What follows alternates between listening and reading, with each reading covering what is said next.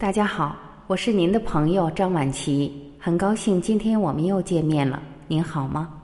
今天我们要一起分享的文章依然是作家马月霞老师撰写的《迷路的蜗牛》。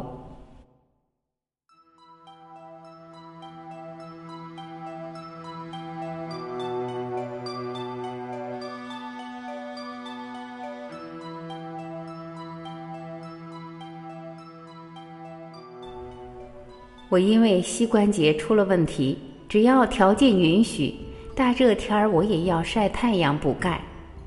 早晨趁着天气还相对凉快，我来到小区前面的小公园晒太阳，看见地上有许多青青的白线儿，仔细瞧瞧，原来是蜗牛行走留下的痕迹，也可以说是蜗牛留下的脚印。雪地上，我见过狗的脚印、猫的脚印、鸡的脚印。猫和狗的脚掌在雪地上印出了一个个梅花状，鸡的脚印在雪地上印出了几片竹叶状，非常漂亮。如果说蜗牛的脚印，那就是一条白白的线了。昨天夜里下了很长时间的雨。在草丛湿润土壤中的蜗牛，不知道是雨水的冲刷，还是想来看看外面的世界。有十几只蜗牛爬到了小公园棕红色的地面上。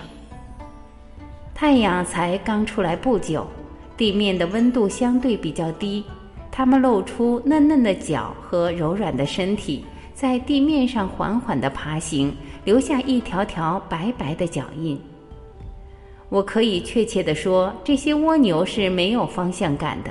不然的话，大热天儿爬到开阔的地面上，当太阳升起来之后，它们还有能力找到自己的家吗？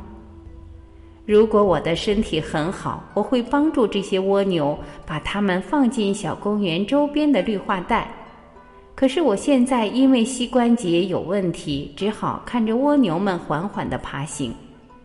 人和蜗牛是不能互通语言的，我没有办法告诉他们，这种没有方向感的爬行会耽误大事儿的。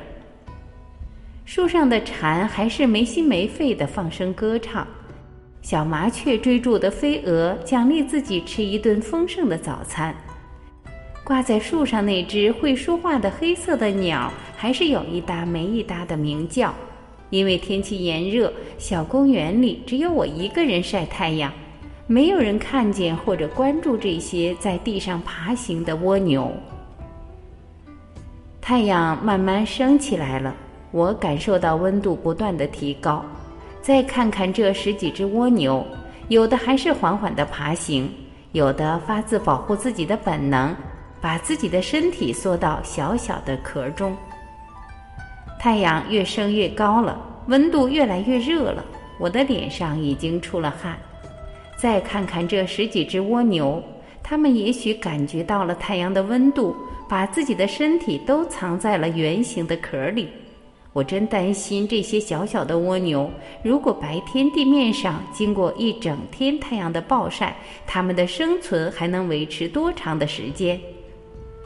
我还想说，这些蜗牛不是不努力，只是它们丧失了方向感。在动物世界上，我看到刚刚孵出来的小海龟，身体是那么样的弱小，但是它们面对大海的呼唤，确定了自己的方向感。尽管有很多动物对它们围追堵截，想把它们作为自己的盘中餐，但是这些小海龟还是朝着大海的方向拼命地爬去。只要能爬进波涛汹涌的海洋，这些小海龟就有生存下来的可能性。在这个过程中，妈妈帮不了它。不管遇见任何艰难险阻，能救它们的只有自己。那么这些蜗牛呢？它们为什么没有方向感呢？这个问题一直在我心头惆怅。第二天早晨，天气晴朗，我又来到小公园晒太阳。十几只小蜗牛，现在也就剩下七八只。那几只呢？也许是爬进了小公园旁边的绿化带。可这七八只，我非常确切地说，它们已经失去了生命象征。看着这些迷路的蜗牛，我陷入了深深的沉思。没有方向感的，难道仅仅是蜗牛吗？在我们日常生活中，我看到有的人稍不留意就迷失了自己的方向感，断送了自己的正常生活和美好前程。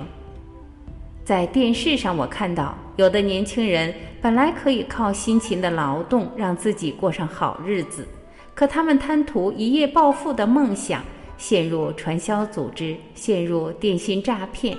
更别说赌博和吸毒，这些迷失方向感的人，有的在铁窗内度过青春的大好时光，有的伴随着惊恐的生活和不能自拔的痛苦，就是因为不能把控自己的方向感，重新改写了自己的生命轨迹。原来，无论是人还是动物，方向感在我们的生命历程中是何等重要啊！感谢聆听，以上就是今天我们一起分享的内容。